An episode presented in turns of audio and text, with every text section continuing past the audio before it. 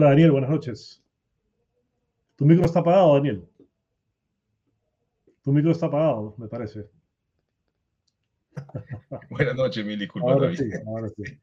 sí, sí, lo tenía, en, lo tenía en silencio. ¿Cómo estás? ¿Cómo estás? ¿Cómo están, amigos eh, epicéntricos? Es un gusto estar aquí otra vez con David. Y bueno, esta noche es una, es una noche con un programa muy importante, muy interesante, ¿no? Así es, eh, tenemos dos invitados muy, muy importantes eh, para hablar de dos temas que están vinculados entre sí también, lo que es esta especie de captura que viene desde un sector del poder, el, sector que tiene el poder en este momento, ¿no? Eh, de la Junta Nacional de Justicia y de los organismos electorales, lo que ya constituiría básicamente la captura completa y la destrucción de la separación y el equilibrio de poderes, ¿no?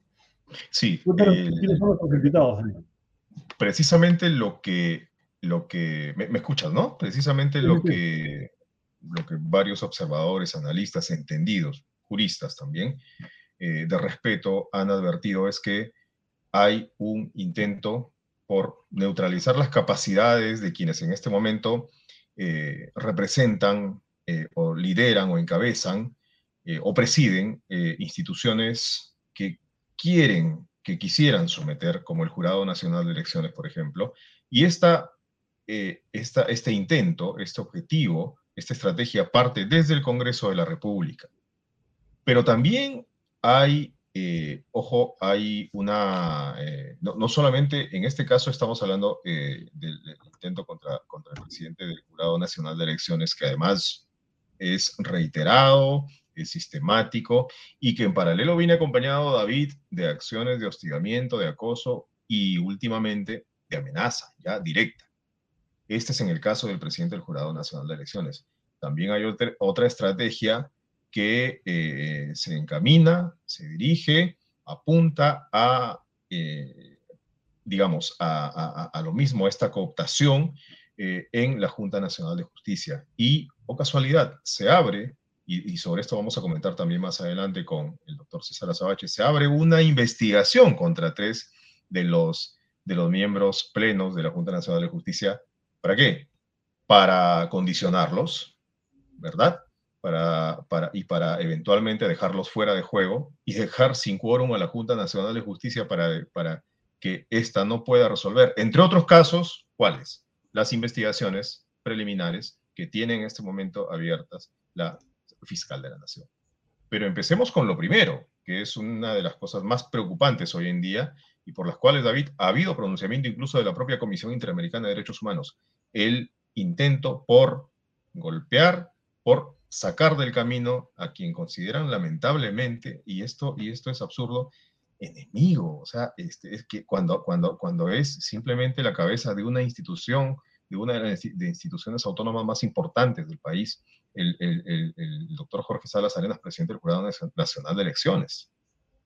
Así es, y que además ha sido víctima de amenazas incluso de muerte. Y acá también se ve como una especie de juego en pared, ¿no? Porque eh, precisamente el gobierno dándoles cabida a estos eh, colectivos violentistas como la resistencia o los combatientes, están generando un clima eh, de polarización peor al que ya teníamos. Están agudizando la polarización y nos ha sorprendido mucho y nos ha preocupado además muchísimo eh, una declaración del señor Roger Ayachi, que es uno de un miembro de los combatientes, el líder de los combatientes, que una, una proclama, una proclama, una, una exclamación. El defensor del pueblo, ¿no? El, que se reunió con el defensor del pueblo, ahora ha salido a dar una proclama, eh, básicamente invitando a todos los que comparten de alguna forma su ideología o su anticomunismo a salir el 19 a atacar a golpes a los manifestantes que estén marchando en la llamada eh, tercera toma de Lima. Tenemos el video de sus declaraciones porque además son súper elocuentes y súper efectistas, ¿no? Incluso hace el saludo romano o, nazi al final de lo que dice. Escuchemos, por favor. Claro que sí. Tenemos que tomar en serio lo que la izquierda está haciendo en el mundo y lo que piensan hacer este 19 en Lima. No tenemos que minimizar. Por minimizar los, los cuatro suyos Alberto Fujimori fue derrocado y hoy está a punto de morir en una cárcel. Por minimizar a la izquierda, no hicimos nada para defender a Merino el 14 de noviembre. Pues no, compañeros, amigos, patriotas, Tenemos que tomar en serio lo que la izquierda quiere hacer en Lima. Quieren sacar a Dina Boluarte del poder para reponer a Pedro Castillo. ¡Despierta, carajo! No vamos a permitir que la izquierda vuelva al poder. Nosotros tenemos que salir a las calles al 19, si es posible, a golpearlos. Porque eso es lo que se merecen. Todo nuestro apoyo a la policía, todo nuestro apoyo a las Fuerzas Armadas. Para que pongan a su sitio a esos comunistas, hijos de puta. Roger Ayachi, de los combatientes del Perú. Muchas gracias. ¿Qué te parece, Daniel?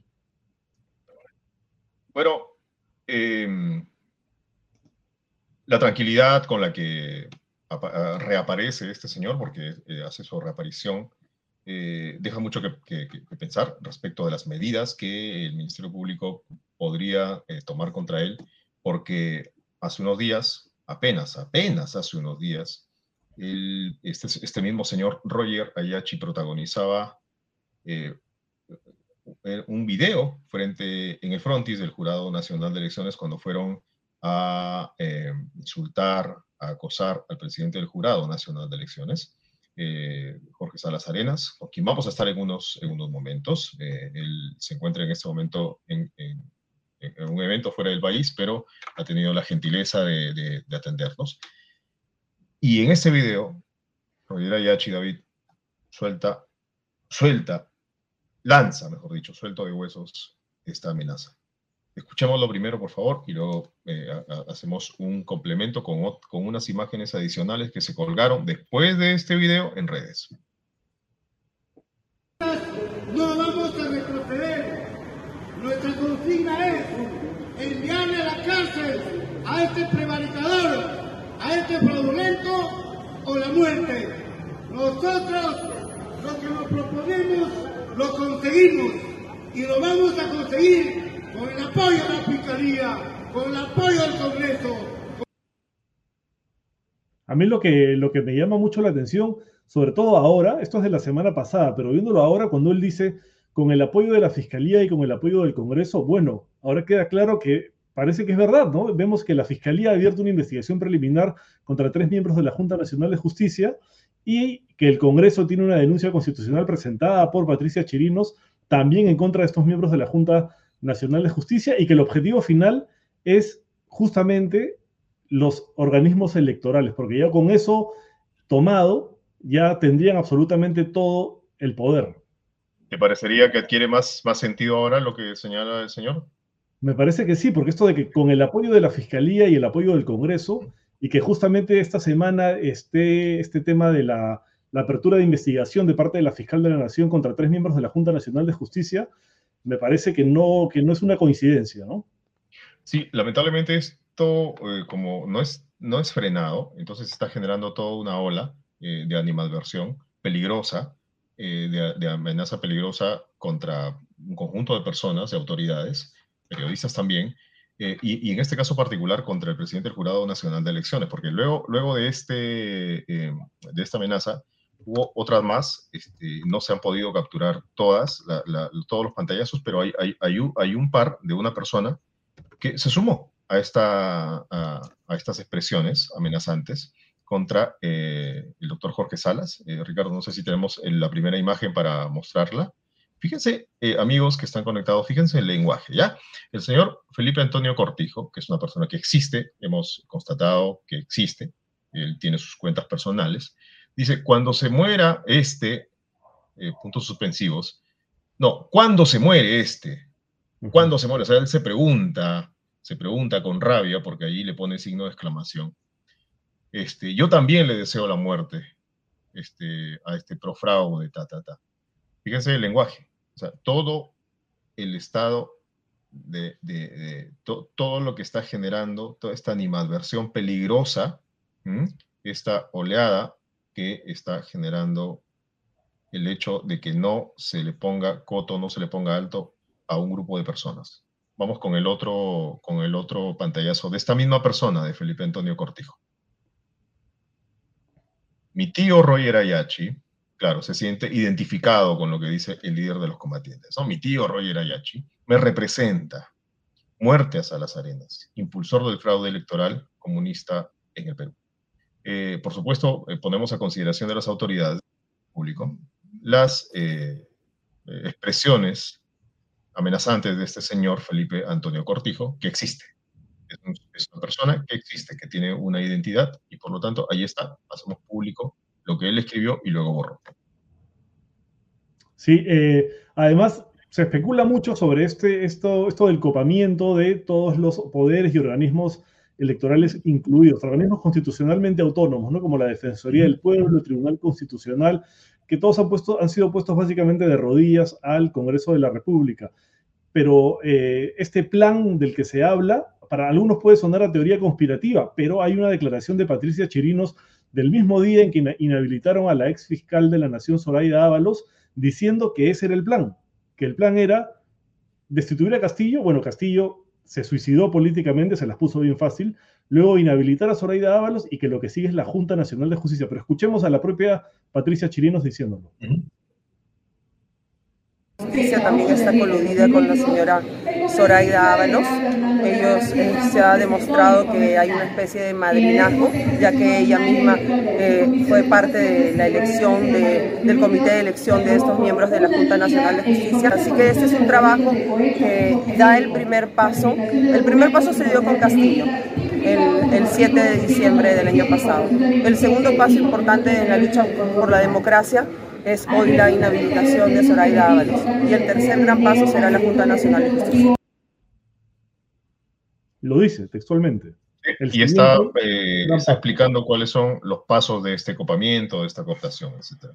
Eh, tenemos, eh, ya estamos enlazados, David, con el doctor Jorge Salas Arenas, quien tiene la gentileza de atendernos algunos minutos. Él está cumpliendo actividades propias de su función como como cabeza institucional del Jurado Nacional de Elecciones. Le damos la bienvenida y le agradecemos por estos momentos. Doctor Salas, ¿cómo está? Buenas noches. Bienvenido. Muy buenas noches, muchas gracias a ambos. Es un gusto conversar con ustedes. Eh, hemos eh, escuchado las expresiones eh, del, señor Roger Ayachi, em, quien solamente se dio el tiempo de la vida para lanzar estas expresiones amenazantes frente al Jurado Nacional de Elecciones contra usted, sino que posteriormente hay otro video en el que él sigue, sigue llamando a la violencia, sigue llamando este, a prácticamente al exterminio de los que él considera comunistas.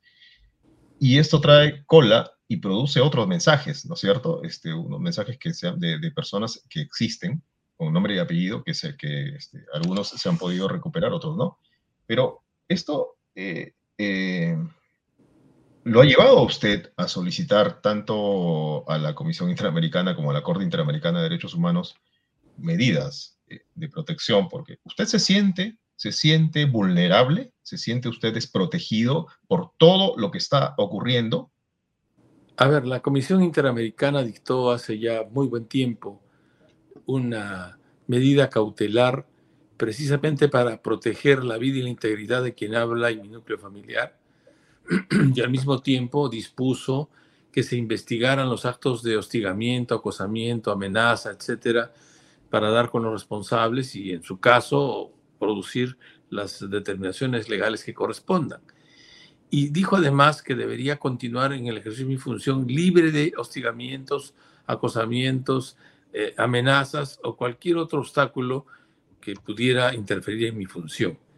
Estos temas no se han observado adecuadamente los últimos, el primero relativamente, ¿no? Y los últimos, desde luego, no, eso no ha ocurrido y han escalado las amenazas a tal nivel que creo que es razonable solicitar que la Comisión solicite a su vez a la Corte que se dicte una medida de mayor intensidad, una medida provisional para que se intente cumplir como corresponde porque en el mundo eh, esto no se ha visto, ¿no? Que los organismos electorales, o por lo menos la cabeza o las cabezas de los organismos electorales, sean objetos sean blancos, solamente de sean blanco político. de muerte, perdón. Sean blanco político. Así es. Difícilmente se ha visto que, un organismo electoral es blanco político, de fuerzas políticas. Sí, que está mal, pero ahora es, este, ya han ascendido, a, eh, se ha elevado, digamos, el nivel de acosamiento, ¿no? que algunos sectores de la Fiscalía consideran que es ejercicio de la libertad de expresión y la policía también. ¿no? Es más, yo he escuchado que algunas de las intervenciones de los atacantes terminan diciendo, por si acaso, estamos haciendo ejercicio de la libertad de expresión. ¿ah? Claro que son los, el, libreto aprendido, ¿no? Y, Ahora, doctor, eh, permítame, para, para, solamente para tener claras eh, las dimensiones de lo, que, de lo que hace la Comisión Interamericana y de lo, que, de lo que buscan ustedes, de lo que le ha pedido la Corte Interamericana. La Comisión Interamericana otorga medidas cautelares para protección y la Corte Interamericana otorga medidas provisionales. Es decir, ya, ya esas ya son órdenes que le da al Estado, digamos, son demandas, exhortos que le hace al Estado peruano para que protejan este, eh, de manera efectiva eh, su integridad. Y usted está, está pidiendo recurrir a la Corte porque no, se no siente que el Estado ha recogido el pedido de la Comisión. Exactamente, porque no se tiene en el Perú claridad, lamentablemente, de la fuerza que tienen las medidas cautelares que dicta la Comisión Interamericana, que son medidas también que tendrían que observarse, pero este, no, no se sienten como medidas jurisdiccionales, sino una suerte de. Ese es el término más exacto. En cambio, las medidas de la Corte son eh, irrefutablemente medidas jurisdiccionales, ¿no?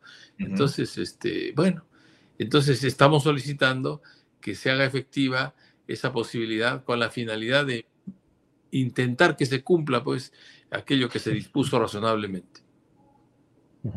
Además, eh, doctor, hay propuestas legislativas en el Congreso que justamente buscan modificar un artículo de la Constitución, el artículo 99, para poder someter a juicio político a los magistrados del Jurado Nacional de Elecciones, que es un intento de someter al control político a un ente electoral, lo que atentaría totalmente contra su independencia y autonomía. Porque, por ejemplo, imaginémonos si una cosa así hubiera estado vigente durante las elecciones pasadas en las que se denunció fraude sin ninguna prueba. El Congreso hubiera podido ejercer ese control político contra usted y los demás magistrados y básicamente sancionarlos, destituirlos, hacer lo que quisieran.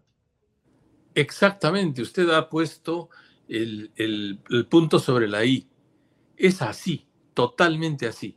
Por eso es que los miembros de los organismos electorales no pueden estar sometidos a los vaivenes de la política y así lo ha dicho expresamente la Corte Interamericana de, Derechos Humanos en el caso Aguinaga y Lyon. Y no obstante que así lo ha dicho, y tiene como antecedente otras decisiones de la Corte y además recomendaciones de la Comisión Interamericana, el Tribunal Constitucional del Perú ha pasado por encima y ha sugerido, le ha sugerido al Parlamento que extienda el artículo 99 a las cabezas de los, ah, no, a los organismos electorales, ¿no? Y se acabó. Es decir, aquí hay el afán de pasar por encima de esta eh, este apotegma jurídico de eh, que no debe haber juicio político para las autoridades electorales. ¿no? ¿Y, por qué? Bueno, eh, debo suponer que aquí existe pues alguna suerte de coordinación, ¿no? Alguna suerte de coordinación. Y, bueno, y al final el brazo ejecutor de las ¿Entre amenazas...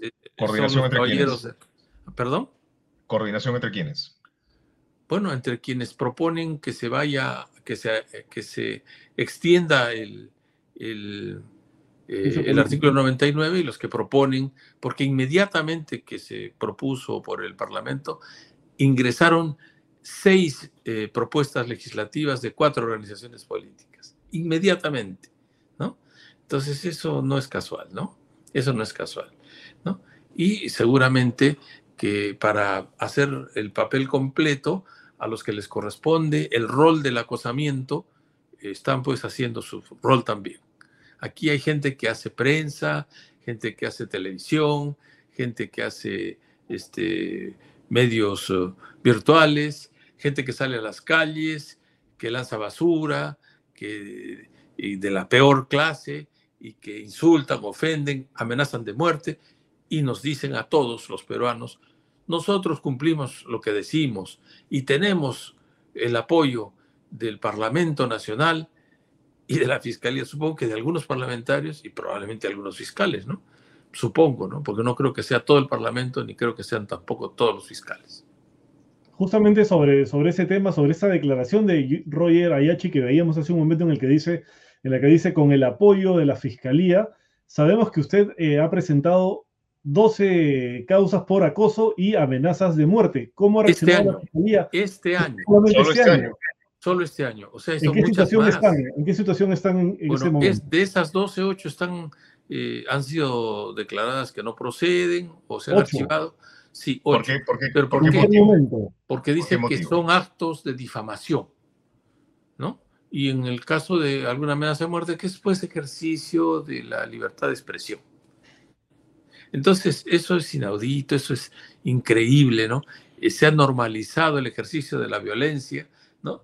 Y ahora es, hay derecho en el Perú de, de soltar, lanzar, propalar discursos de odio es una pena que así sea porque se maleduca así a los jóvenes, a los, a los niños, a los jóvenes y a los adolescentes para el futuro. ¿Qué podemos esperar entre unos años? Ustedes recordarán seguramente que hubo un tiempo en el que había periodismo basura, ¿no? Con una serie de, de cuestiones para distraer a la gente. En la prensa chicha de Fujimori y Montesinos. La prensa chicha, eh, con eso me quedo yo, ¿no? Bueno, entonces, este, bueno, esa prensa ha maleducado a mucha gente. Bueno, ahora es el ejemplo público de estos caballeros, si se les puede decir tales, que se lanzan a, insultar, ofender y amenazar de muerte sin ningún eh, reparo y abiertamente declarando que no tienen ellos eh, miedo de ninguna clase porque nadie los va a detener, porque ellos consiguen lo que quieren no hace sino respaldar el autoritarismo. Es lamentable que estemos atravesando esa, esos caminos, ¿no? Esos caminos tan duros. Ojalá que la Corte eh, haga, y que la Comisión primero y que la Corte luego hagan lo que corresponde.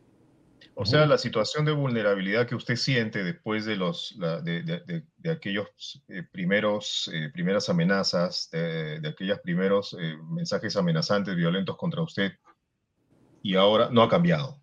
Y por eso es que usted pide que la Corte intervenga, o sea, pide una intervención de mayor peso y de mayor vinculación. Exactamente, usted lo ha dicho con toda, con toda pertinencia. Pero quiero hacer presente lo siguiente, yo estoy defendiendo el fuero electoral. Cualquiera que sea el presidente o los representantes integrantes del, fuero electoral, merecerían desarrollar su trabajo libre de acosamientos y amenazas de todo tipo, incluso las de muerte, con mayor razón. Entonces, no es un aferramiento del cargo, es una defensa del fuero, y al mismo tiempo el exigir que se cumplan los dictados de una sociedad que se reclama democrática.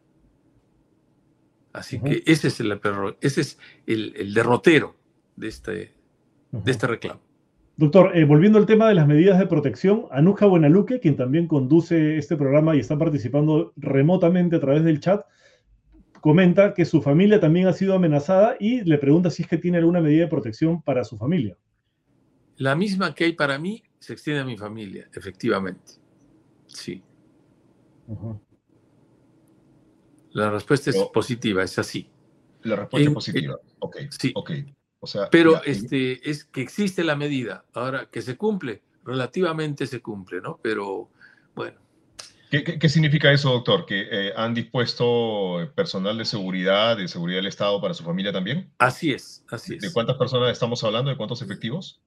Eh, bueno, yo prefiero guardar reserva de ese tema. Okay pero le diré que es eh, mucho menor al, a, lo que corresponde. Alguno dirá, pero ¿por qué tanta, tanto resguardo? ¿No? Y yo diría, ¿y por qué tanta amenaza? ¿Y para qué tanta amenaza? Mm. Entonces, algunos que normalizan la violencia y que quisieran que quien habla cediera a, a esa presión y, y renunciara, les parecerá mal pues que existan medidas de precaución de esa naturaleza, medidas cautelares, ¿no? Entonces aquí es eh, el, el, contrasentido más grande, ¿no?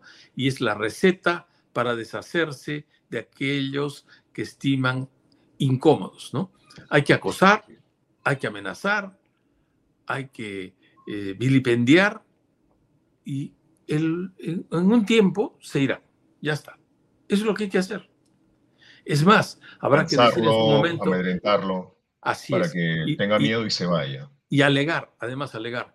La gente habla mal, pero ¿qué gente, pues? ¿Por qué no completan? Dicen, mi gente habla mal. Eso es lo que tienen que decir. Doctor, qué, David, perdón, perdón.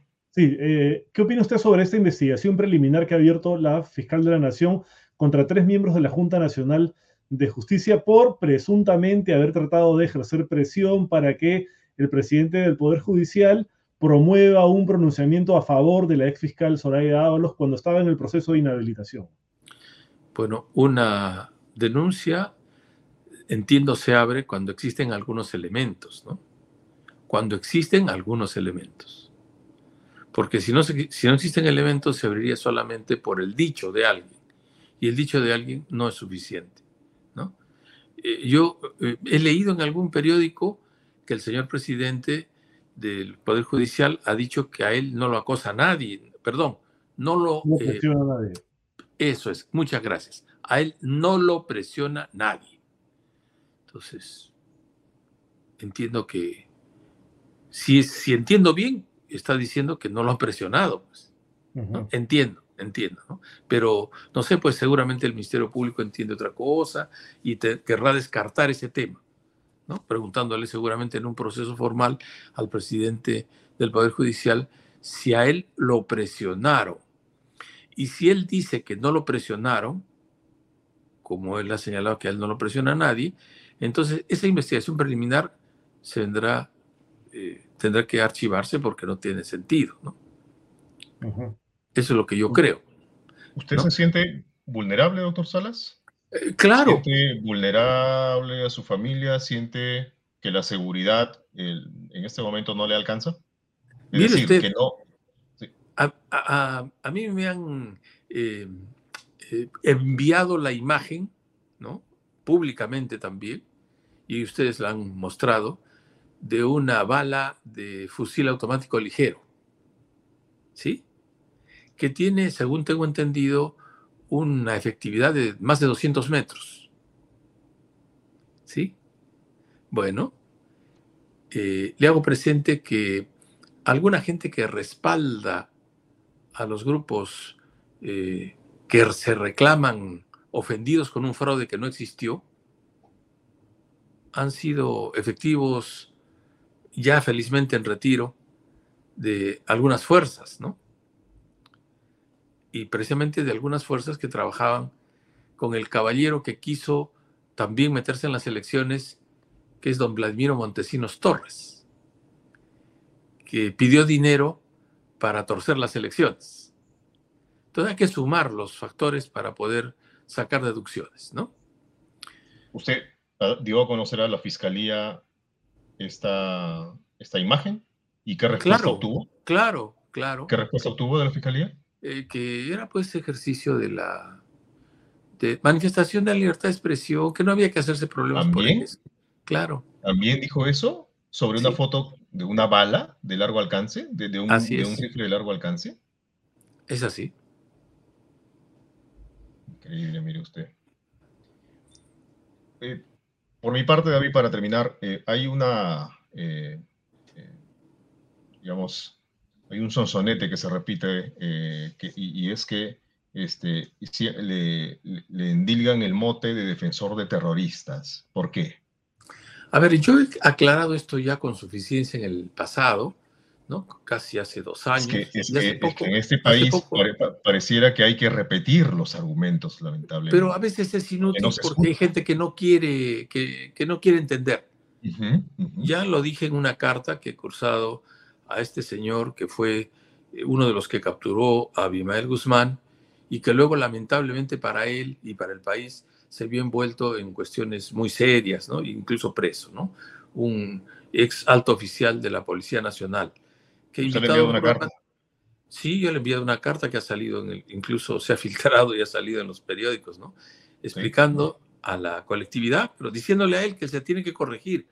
Porque yo nunca he defendido terroristas. Yo he defendido personas que estuvieron procesadas por terrorismo, es decir, presuntamente inocentes, porque el que está denunciado por delito de lavado de activos es presuntamente inocente. El que está denunciado por delito de pederastía, ¿no? abuso sexual de menores, es presuntamente inocente. Y cuando se le condena, bueno, ya se, recién se convierte en autor del delito, ¿no?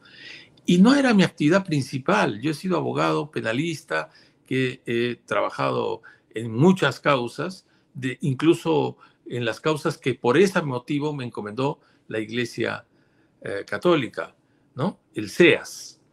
Y he defendido cuestiones de distinta naturaleza, además de cuestiones civiles, de cuestiones laborales, de cuestiones administrativas. No era mi ocupación principal, no, era mi ocupación la defensa penal, a pesar de la defensa penal en esa materia. Y eh, hace varios años la ah, barra de abogados de Europa eh, emitió un pronunciamiento señalando que no se puede confundir al abogado libre en ejercicio liberal con lo que su patrocinado cliente realiza. Entonces, esa distorsión tiene la finalidad de desdorar, ¿no? Tiene la finalidad de eh, retirar, dañar el, prestigio de las personas para perjudicar su desempeño, ¿no? Forma parte, pues, del terruqueo. Así que es una actitud también propia, de, muy propia, de quienes atacan sin motivo. Han hurgado en mi vida completa para tratar de encontrar algo, y lo que más les ha parecido que podría ah, ser explotable es ese tema. Bueno, están buscando lo que fuera, lo que fuera. Seas la Comisión Episcopal de Acción Social eh, defendía a, a, personas acusadas injustamente por terrorismo. Siendo inocentes, pues. Así es, así es, así es. Entonces, a, mí me encomendaron varias varias este, defensas de esa naturaleza y han expedido las constancias respectivas. Eh, entonces, yo era un abogado libre, podía defender a quien quisiera, a quien quisiera, como lo podría defender si fuera abogado libre a los acusados por lavado de activos, ¿no? Y tendría que ser, entonces, o, podría defender tráfico de drogas. Y entonces la gente tendría que decir, no, ese es traficante de drogas, porque ha defendido abogados procesados por tráfico de drogas a, a, traficantes de drogas está defendiendo. El que defiende a personas que están acusadas defiende a presuntos inocentes. Entonces, el reducirle al, procesado su calidad de presunto inocente tiene finalidades distintas, ¿no? Son seguramente esos que reclaman que tienen que ir a, golpear, a, no sé, si a matar también, pues, ¿no? A quienes consideran que son sus enemigos. Muchísimas gracias, doctor Salas Arenas. Doctor, eh, queremos agradecerle, verdad, ha sido muy esclarecedor, eh, ha sido importante que eh, plantee respuestas a estas, ante estos momentos complicados, ¿no? esto va a continuar. apenas hemos hecho un recuento de lo que usted tiene que, tiene que seguir afrontando. a nosotros nos parece muy importante seguir haciéndole seguimiento y por eso es que lo, vamos a seguir haciendo. Por ejemplo, vamos dentro de, cuando, cuando nos despidamos de usted, por ejemplo, seguiremos hablando con el doctor César Azabache, quien también va a plantear su posición eh, con la mediana claridad que lo caracteriza, ¿no? Meridiana claridad que lo caracteriza.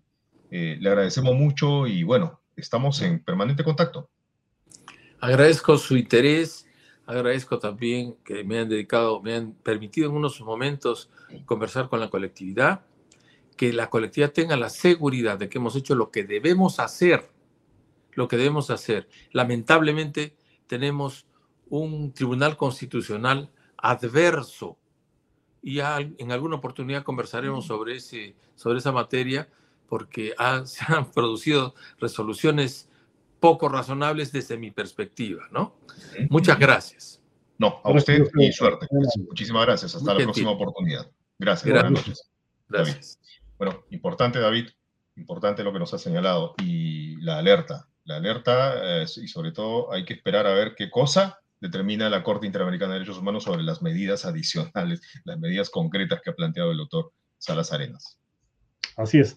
Tenemos, me parece que un anunciante antes de pasar a nuestra segunda entrevista, Daniel. Vamos con nuestro anunciante Tigo, yogur Tigo. Vamos a refrescarnos un poquito antes de continuar con esta importante agenda de esta noche. Adelante con nuestro anunciante yogur Tigo. Comienza tu día contigo, con el yogur natural y balanceado de Tigo. Solo frutas frescas, mieles y algarrobinas que se derriten en tu boca, especialmente seleccionadas para ti. En el cuidado de tu alimentación, Tigo está contigo. Tus días siempre son mejores con yogur Tigo. Tigo, naturalmente bueno. Gracias, Yogurtivo, por apoyar el periodismo independiente, por apoyar este proyecto independiente que se llama Epicentro TV, porque además no solamente nos apoya, sino que nos refresca. Y lo decimos con conocimiento de causa y además por experiencia, David. Nos está refrescando. Nos está refrescando. como siempre digo, eh, Tigo es como un, un oasis en este desierto político. está bueno, así es, así es. Así es, David.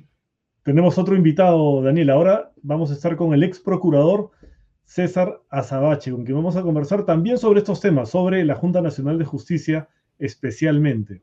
Ahí lo tenemos. Buenas noches, doctor Azabache. ¿Cómo está? Bienvenido, doctor Azabache, Epicentro TV. ¿Cómo están? ¿Qué tal? A las órdenes.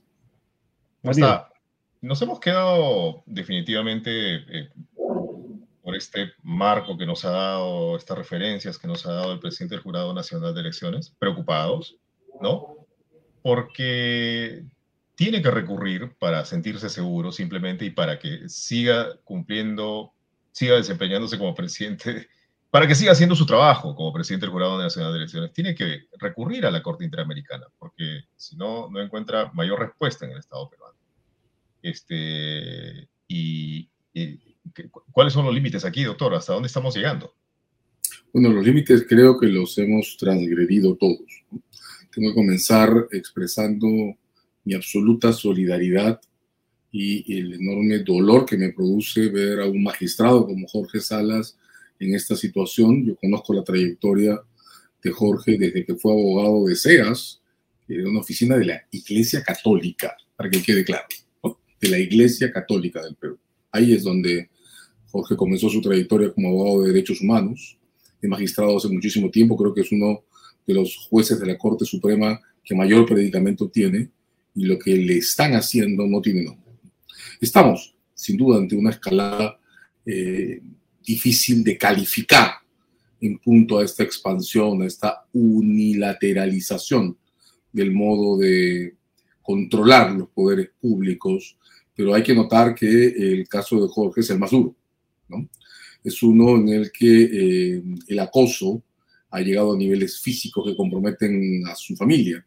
Hay otros casos semejantes a nivel de personas el aparato del Estado, pero él es una autoridad a la que se le ha puesto o se le está exponiendo a un nivel de violencia que creo es eh, desconsolador. Y es algo que tiene que ser visto, y no dudo, está siendo visto internacionalmente. además parece, parece una ofensiva en bloque, ¿no? No solamente en el Congreso, con, estas, eh, con, estos, y con eh, estos proyectos para que el, presidente del Jurado Nacional de Elecciones entre a la lista de, los, de las altas autoridades que puedan ser eh, digamos, procesadas o acusadas por el Congreso. No solamente están las denuncias constitucionales, además está, además hay este bloque de acoso, de hostigamiento y de ahora de amenaza. Entonces, para una cosa en bloque, ¿no? Y la aquiescencia frente al acoso. A ver, eh, eh, creo que en el periodo Castillo la Fiscalía mostró que es posible armar equipos especiales de investigación con una expertise muy alta y con enorme capacidad para descubrir cosas, ¿verdad?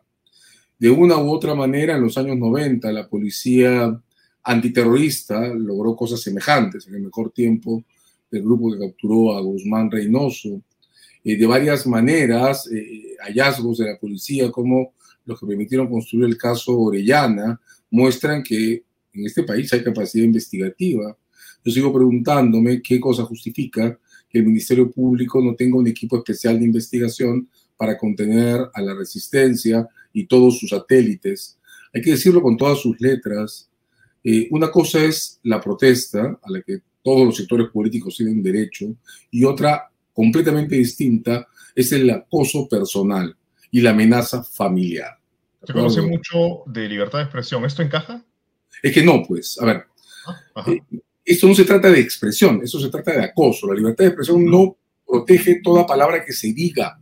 ¿no? Lo que pasa es que el doctor Sala nos ha contado que el Ministerio Público rechaza esta denuncia. No, no, eso no tiene ningún sentido.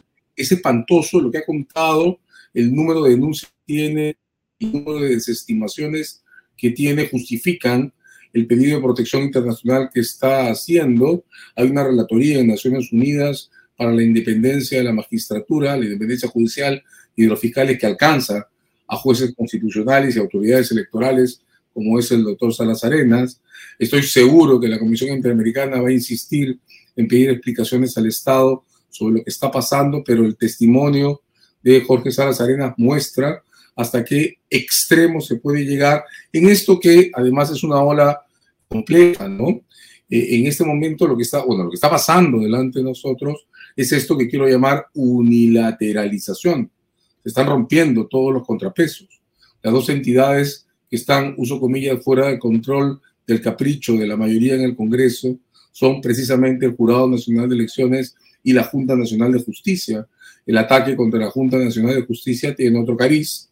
Hay una investigación penal abierta contra los miembros de la Junta Nacional de Justicia y está abierta, temo y lamento, lamento mucho decirlo, por una fiscal de la Nación que está siendo investigada por ellos. ese nivel de, intento de unilateralizar al Estado no tiene precedentes en nuestro medio, está basado en el capricho. Si hemos visto gérmenes de esto, ¿verdad? Digamos, de varias maneras el lenguaje con el que se hace esto es el mismo con el que allá por el año 2016 se destituyó al ministro Saavedra de Educación, ¿no? Recuerden que cuando se destituyó a Jaime Saavedra, el único ministro de la historia de nuestra república que ha pasado directamente de un gobierno de un signo a un gobierno de otro signo, liderando el mismo sector, cuando se le destituyó, trascendió un mensaje de la organización política que orquestó esa barbaridad en la que eh, el saludo era, ahora saben quiénes somos, ¿no? Bien, en ese ciclo en el que esa organización controlaba la mayoría del Congreso, no se llegó a este nivel porque hubo una fractura, el Ejecutivo y el Congreso se rompieron. Y de esa fractura pasaron muchas cosas que ahora estamos lamentando.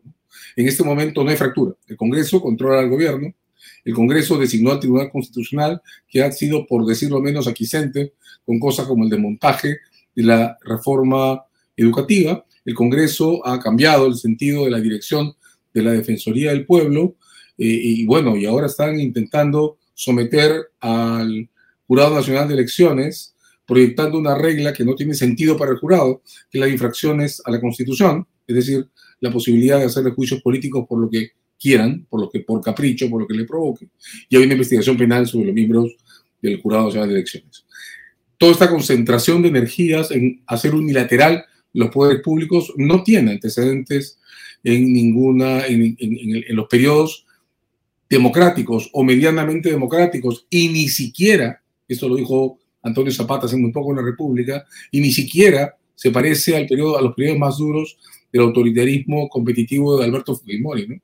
Revisando la escena, Antonio Zapata decía que hay una diferencia entre esto y el ciclo de los 90. En los 90 había un líder, que era Alberto Fujimori, que tenía plena conciencia que tenía que ganar las elecciones que siguen. En este momento, quienes están manejando esta coalición eh, no están pensando en el futuro, porque no tienen futuro. No han removido, no han logrado remover siquiera la cláusula que les prohíbe volver a postularse. De modo que hay una especie de ansiedad de copamiento en el corto plazo que eh, lo está destrozando todo. Lo más dramático es que, hay que recordar esto siempre, la política también se forma por energía y esto que están haciendo no es sostenible. Está en una expansión de influencia, control, poder, capricho, que, digamos, tendrá que terminar en algún momento porque no es sostenible en sí misma. Esto va a agrietarse, va a mostrar fisuras, va a terminar en un desorden el que luego va a costar recuperarnos. Esto creo que es lo más dramático de la escena que estamos viviendo. No solo cómo vamos a salir de ella, sino cómo vamos a juntar los trastes de lo que se está rompiendo. Pues se están rompiendo muchísimas cosas. Castillo nos dejó un ejecutivo casi inhabilitado, penetrado por inutilidades, y ahora esta, esta coalición en el gobierno nos está dejando un sistema resquebrajado en su capacidad de autocontrolarse. Doctor, eh, el Congreso de la República, digamos, la congresista Patricia Chirinos específicamente ha presentado una denuncia constitucional contra tres eh, miembros de la Junta Nacional de Justicia y la Fiscalía de la Nación ha abierto una investigación preliminar contra esos tres eh, miembros de la Junta por otra denuncia presentada por un ciudadano X, ¿no? digamos, ¿qué efecto puede tener esta, esta denuncia que ha abierto, esta investigación que ha abierto la fiscal de la Nación sobre justamente la relación entre la propia fiscal de la Nación y la Junta Nacional de Justicia. A ver, ¿cuál es la historia? La historia es el pronunciamiento que la Junta Nacional de Justicia llegó a emitir respecto a otra barbaridad, que fue la destitución de Soraya Ábalos. En el procedimiento por destitución, eh, en realidad la Junta Nacional de Justicia se limitó a recordarle al sistema institucional cuáles son las reglas de juego. Soraya Ábalos fue destituida por un capricho. Fue destituida acusándola por no haber hecho en enero del 22 algo que es posible solo desde mayo del 22 y diciembre del 22, em, cuando la Corte Suprema aprobó la doctrina de Pablo Sánchez sobre la posibilidad de investigar presidentes en ejercicio. Es como que a ustedes los acusemos, los acuse yo por no haber procedido conforme a un libro que no existía cuando actuaron, ¿no? Bien, la Junta Nacional de Justicia protestó por lo que significaba ese atropello. Eh, Soraya Ábalos pidió en ese momento que la Junta de Fiscales Supremos haga eh, un recuerdo a la sociedad sobre lo que representa la, la, objetividad y la autonomía del Ministerio Público. La Junta de Fiscales Supremos no lo hizo, creo que debió hacerlo. El Poder Judicial hace poco se reunió alrededor del caso de Soraya Ábalos declaró que no declararía, porque viene una decisión judicial eh, relativamente pronto sobre ese caso, pero se reunieron y lo discutieron. La Junta Nacional de Justicia le recordó al país cuáles son las reglas de juego y, con toda competencia, porque son ellos los encargados de, de destituir magistrados cuando corresponde. Ese evento es totalmente eh, conforme a la Constitución, de modo que eh, pretender procesarlos por eso es algo tan grave, tan serio y tan intolerable como lo que hizo con la señora Ábalos. Esa denuncia en el Congreso y esa investigación preliminar en la Fiscalía, pues tienen el mismo sentido, son otro, otro par de actos de copamiento, de unilateralización o de supresión de los balances que debería conservar el sistema institucional. Yo lamento muchísimo que la Fiscalía de la Nación haya decidido no solo quedarse callada ante el atropello que ha significado el caso Ábalos, sino además alinearse en una estratagema por intentar suprimir también la independencia de la Junta Nacional de Justicia. Lo lamento muchísimo. Ahora, doctor, justo ahora estábamos hablando, David y yo, y en realidad, no sé, a ver, le, comento esta idea porque no sé si la comparte. Eh, ¿Puede considerarse la denuncia de la fiscal de la Nación o la apertura de investigación de la fiscal de la Nación contra tres miembros de la Junta una estrategia cuyo objetivo perseguiría, perseguiría neutralizar a tres miembros plenos de la Junta que estaba investigando a la fiscal de la Nación? Sí, claro. Eh, ¿Qué va a pasar con la, con la, perdón, doctor, qué va a pasar con la investigación o con las investigaciones, con las tres investigaciones que hay en la Junta Nacional de Justicia contra la fiscal de la Nación. A ver, varias cosas, ¿no? Creo que están pasando o que el evento tiene varios significados. El primero tiene que ver con proteger la destitución de Soraya Ábalos. Soraya Ábalos ha anunciado que va a acudir también, como Salas Arena, a los organismos internacionales para pedir protección. Y Soraya Ábalos tiene, creo, todos los elementos necesarios como para poder ganarle un caso al Estado peruano por haberla destituido como la han destituido. En el trayecto, creo que el primer efecto de este caso contra la Junta consiste en pretender eh, hacer un reforzamiento del caso Ábalos, ¿no? Voy a usar comillas, lo que significa que lo que voy a decir es una barbaridad. Es como si el Congreso quisiera decir, también hemos destituido a Ábalos que vamos a procesar a la Junta por respaldarla. Más o menos esa es la narrativa. Claro, y la fiscal de la Nación les está haciendo el juego.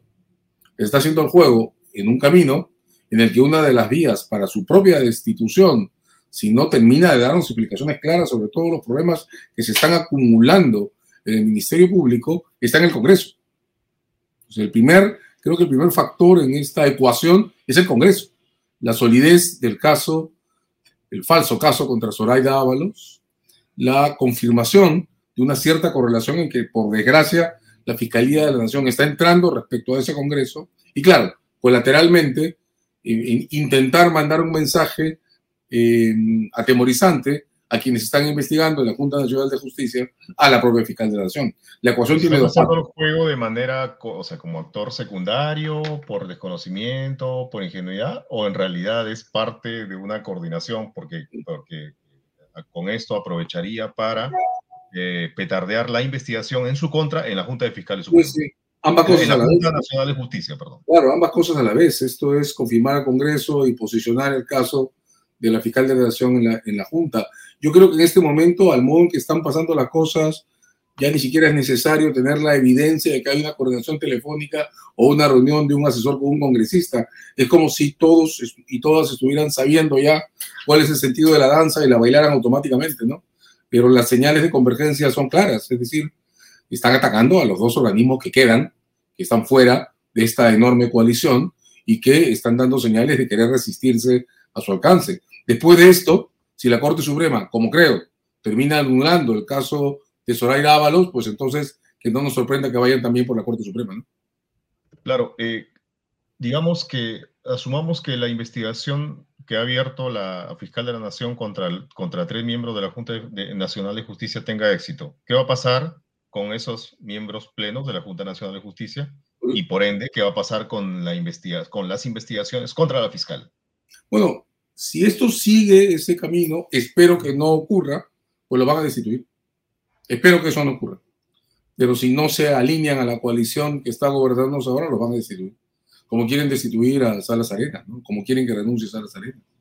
Están, de verdad, esto es espantoso y lamento muchísimo decirlo, me parece horrible lo que está ocurriendo, pero eh, en este momento y, y las autoridades que no se alineen con el sentido de esta coalición encubridora, negacionista, caprichosa, pues son aplastados, son forzados a, a renunciar o son destituidos. Ahora lo acaban de destituir por capricho, como repito, con una metodología semejante a la que usaron con Jaime Saavedra en el 16. De modo que esto sigue, esto tiene para un buen rato. Insisto, sin embargo, sigo creyendo que este plan de aplanadoras eh, hecho al modelo de un vándalo en un saqueo, pues no se puede sostener por demasiado tiempo. Creo que quienes promueven esta suerte de acción orquestada, de avasallamiento violento, grosero, eh, tosco, caprichoso, no notan que este tipo de acciones no tienen capacidad para sostenerse a mediano plazo y terminan derruyéndose. Eh, no me preocupa lo que con los que están perpetrando las condiciones en las que se desarrolla este proceso. Me preocupa qué va a pasar con el país y con las instituciones que están destruyendo en el camino. De hecho, esto ocurre siempre cuando una coalición de estas que no tienen fundamento toma el control de la escena, pues avasalla con todo. Y cuando se siente en el control, pues empiezan a aparecer las fisuras.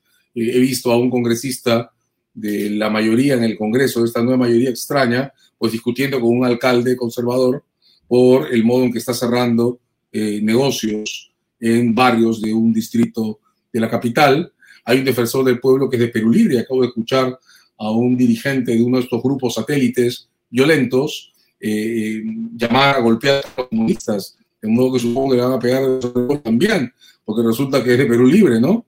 Este, todos estos movimientos anticomunistas están este, ahora eh, realineándose y que salen por las calles a tirar basura o cosas peor que la basura en casas o en oficinas privadas, pues, eh, ¿qué van a hacer con una coalición que respalda a Perú Libre, porque la coalición del Congreso que dice que lo soporta se apoya en Perú Libre. Entonces las fisuras van a aparecer, y van a aparecer porque, como repito, estas, estas explosiones eh, de odio, que es lo que estamos viendo, pues no tienen fundamento y por tanto no tienen durabilidad. Estas explosiones se agrietan. Las grietas van a aparecer en cualquier momento, porque como son coaliciones de interés, pues los intereses son privados y van a colisionar. Ahora han estado durante este tiempo, todavía lo están ahora, todos cogidos de la mano y de acuerdo, porque han tenido un objetivo claro, aplastar o sacar de la escena los institucionalismos. Cuando se terminen de convencer o de sentir que están solos en la escena, pues van a empezar a pelear entre ellos con la misma violencia con la que ahora pelean contra los institucionalistas. Repito, el problema no es solo el nivel de violencia que están desatando y que están imponiendo, el problema es eh, el modo en que van a dejar al país una vez que no puedan seguirse sosteniendo y simplemente caigan, como caen todas las cosas que no tienen eh, sustento. un, escenario bastante sombrío en el que no vemos tampoco a las fuerzas democráticas eh, hacer sentir su voz como en otras ocasiones que hemos estado en eh, situaciones similares. ¿no? eso, eso, eso, es algo, eso es algo que estamos discutiendo todos y todas mucho, ¿no? Digamos, tuvimos un ciclo muy fuerte desde la marcha de los pulpines hasta las marchas sobre el indulto de Fujimori o sobre el intento de destitución de, de Vela y de Pérez en la fiscalía, pasando por la marcha contra los cuellos blancos, en los que de alguna manera hubo una ola de protestas convergentes, ¿no? Todas estas espontáneas, todas estas eh, multietarias, eh, multisectoriales, además, eh, protestas duplicadas en la capital, en las principales ciudades, las grandes ciudades del país, en ciudades menores también. Quizás la última expresión de estas fue la de noviembre 20, en efecto, aunque esta fue más, estuvo más concentrada en Lima que en, el, que en el resto del país. Bueno, ahora las movilizaciones tienen un color distinto, eh, una inspiración distinta, no necesariamente opuesta, ¿verdad? Yo no veo en las, marchas o las movilizaciones de diciembre y enero un color comunista ni nada parecido. Creo que eh, lo que sí ocurrió en diciembre y enero es que el foco de despliegue comenzó fuera de Lima, a diferencia eh, de otros procesos. Confieso que el nombre Toma de Lima no me gusta, me parece que tiene demasiados significados cargados. Creo que la lista de consignas es difícilmente sintetizable, todavía es un movimiento extraño, pero en cualquier caso, eh, eh, no sé si esto va a representar, espero que sí, una reacción frente a lo que significa este momento como clausura de espacios de representación y unilateralización de la política. Creo, sin embargo, que también es importante ver que tenemos un cambio generacional encima, y quienes estuvieron en la marcha de los cuatro suyos están por los 40 años y medio, eh, quienes estuvimos vinculados a la transición andamos llegando a los 60 o ya traspasamos los 60, eh, no somos ya la mayoría del electorado y hay procesos que están pasando en paralelo que no estamos viendo. Digo con esto entonces que es como si estuviéramos esperando que las explosiones o reacciones sociales respondan o se organicen con el código de referencia con el que nosotros vivimos. Con, con, aquellos tiempos, como aquellos tiempos. Correcto, Estamos esperando la nueva marcha de los cuatro suyos. Pero hace solo una semana, pocos días, ha habido un despliegue en Lima y, sin precedentes con ocasión a la marcha del Día del Orgullo. Eh, digamos, el Paseo de los Héroes estuvo repleto y no estamos preguntándonos, a mí me ha llamado mucho, eso me ha llamado mucho la atención, no estamos preguntándonos ¿Qué significa en el medio de esto que creemos que es de movilización ciudadana, que todas estas personas, hombres y mujeres, de todas las opciones, se han para eh, conmemorar el Día del Orgullo? Bueno, ese es el tipo de reacciones que no estamos leyendo. También creo entonces que debemos empezar a cambiarnos los lentes, porque estamos mirando con anteojos que se construyen desde nuestra autorreferencia, desde nuestra experiencia, desde nuestras aspiraciones y, la sociedad hacia la que vamos no es, no es necesariamente igual a la sociedad de la que venimos. Ahí nos equivocamos, creo, quienes estamos mirando la escena, y se equivocan felizmente y con mucha mayor fuerza quienes creen que pueden sostener esta explosión de arbitrariedad, capricho, violencia y odio por mucho tiempo, porque no van a poder hacerlo. Entonces, claro, hay que buscar formas de contención porque hay cosas urgentes, como proteger personas, hombres y mujeres, Rosa María Palacios y sus hijos acosados en su domicilio privado, Jorge Salas Arenas recibiendo fotografías de balas y la lista sigue, ¿no? También tomemos en cuenta que eso es como eh, poner en explosión el momento ciudadano. Miremos en la capital cuántas familias están ahora mismo sufriendo en carne propia extorsiones en barrios. O sea, no es solo un Estado que no protege a sus autoridades, es un Estado que no protege que no está en ninguna parte. Sí, pues, el, el, Estado no está haciendo su trabajo y lamentablemente esto tiene, tiene para, tiene, todavía no, no, no, no, va a no hay un fin en lo inmediato. Todos ustedes lo dicen, hay una escalada, lo cual significa que todavía estamos en ascenso, no hemos llegado y todavía no vamos a llegar al final de esa escalada, pero por lo pronto, lo inmediato es que las instituciones del Estado tomen acción sobre lo urgente, sobre, por, por, ejemplo, cosas como las que ha denunciado el doctor Jorge Salas Arenas. Sí, lo inmediato es protegernos. De eso se trata, de proteger a las personas que están expuestas y sí, la gran, la gran ansiedad que producen las transiciones, y esto es una transición, es que no sabemos a dónde exactamente estamos yendo. Estimado doctor Azabache, queremos agradecerle, no, eh, lamentablemente no, no, escuchamos cosas gratas, pero sí eh, o sea, escuchamos cosas gratas respecto de lo que le toca al país, ¿no? Pero sí esclarecedoras, sí lúcidas sobre lo que, lo que toca hacer, lo que corresponde hacer. Y por eso es que vamos a seguir en contacto, vamos a seguir conversando. Muchas gracias, un abrazo para ambos. Ha sido un gracias, gracias por tomarse este tiempo para estar aquí en Epicentro. Muchísimas gracias. Muchas gracias. Buenas noches. Buenas noches. Eh, eh, antes, antes de pasar a, vamos primero con nuestro anunciante. Vamos con nuestro anunciante, David. Sí. A ver. Invent. David, ahora Invent nos patrocina, Invent nos anuncia que tiene el proyecto de Juan de Aliaga, de la avenida Juan de Aliaga 435 de Magdalena, el proyecto Aliaga 435. Invent, como sabemos también, es, es una empresa, es un anunciante que apoya nuestro proyecto de periodismo independiente. Y aquí nos está diciendo que las cuotas mensuales en este proyecto de Magdalena eh, son de 2.300 soles al mes y aplican términos y condiciones eh, según, digamos, según lo, lo, lo, lo, que estipulan los contratos, inflación, etcétera, ¿no? El teléfono del de, eh, asesor de Inven es 979-726-379. 979-726-379. Inven, como siempre, nosotros somos muy agradecidos por su apoyo a este proyecto de independiente. Gracias. Gracias. Eh, Daniel, antes de irnos, quería comentar que hoy hemos publicado una nota sobre el caso Eulogia, que es un caso muy duro que me tocó, me tocó cubrir en, eh, en el Cusco de una mujer que, pese a que ella eh, solicitó y además se puso en posición para dar a luz de forma vertical, que es la manera tradicional como se da a luz en las comunidades quechuas del Perú, eh, fue obligada por la obstetra que la atendía en ese momento a echarse en la camilla y producto de ese forcejeo el niño nació y, mm. o sea, cayó contra el piso y tuvo daños irreparables a nivel mental y físico de los que nunca se pudo recuperar. Y eh, Eulogia fue víctima además de otros maltratos por parte del Estado. Nunca se le reconoció de ninguna manera lo que había pasado y su caso ya se encuentra ante la Comisión Interamericana de Derechos Humanos y está pronto a que la Corte Interamericana resuelva para eh, de alguna manera sancionar al Estado peruano y que resarza a Eulogia. Y además sería un importante precedente contra la violencia obstétrica, que es más común de lo que se cree. Muchas veces las mujeres que van a dar a luz son maltratadas por las obstetras, enfermeras, incluso los doctores, doctoras, y es un tema del que no se habla mucho, pero este eh, dictamen de la Corte va a ser muy importante en cuanto sea publicado. Yo invito a todos a que vean el reportaje, es un tema duro, realmente eh, para mí ha sido duro también realizarlo, pero creo que... David, pero eh, claro, en realidad sí, pues las, las, has, sido testigo de de un drama, ¿no? De un drama humano, de, un, dolor humano, y, pero es, estas son las cosas que tenemos que hacer muchas veces